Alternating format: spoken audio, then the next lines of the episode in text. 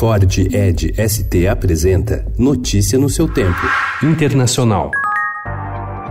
Pelo menos 11 pessoas foram mortas e seis feridas por um atirador no centro administrativo municipal da cidade de Virginia Beach, no estado de Virgínia. O local onde fica a prefeitura contém 25 prédios. O homem, que era um funcionário da administração municipal, foi morto pela polícia.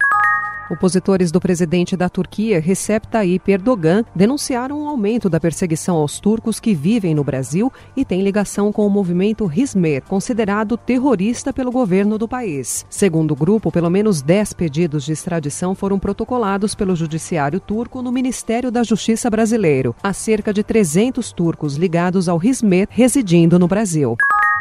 And then I talk about Mexico. O presidente dos Estados Unidos, Donald Trump, defendeu ontem sua decisão de impor tarifas sobre as importações do México e disse no Twitter que o país faz fortuna às custas dos Estados Unidos. Dessa forma, o presidente norte-americano ignora aliados, empresários e investidores que temem que a Casa Branca esteja expandindo sua guerra comercial já travada com a China, sem um plano B. Se a nova taxa de 5% fosse aplicada sobre o total que os Estados Unidos importam do México somente do ano passado, o impacto seria de 17 bilhões bilhões de dólares, e essa seria apenas a primeira entre as tarifas que serão escalonadas. O efeito das taxas seria devastador para o México, que envia 80% de suas exportações para os americanos.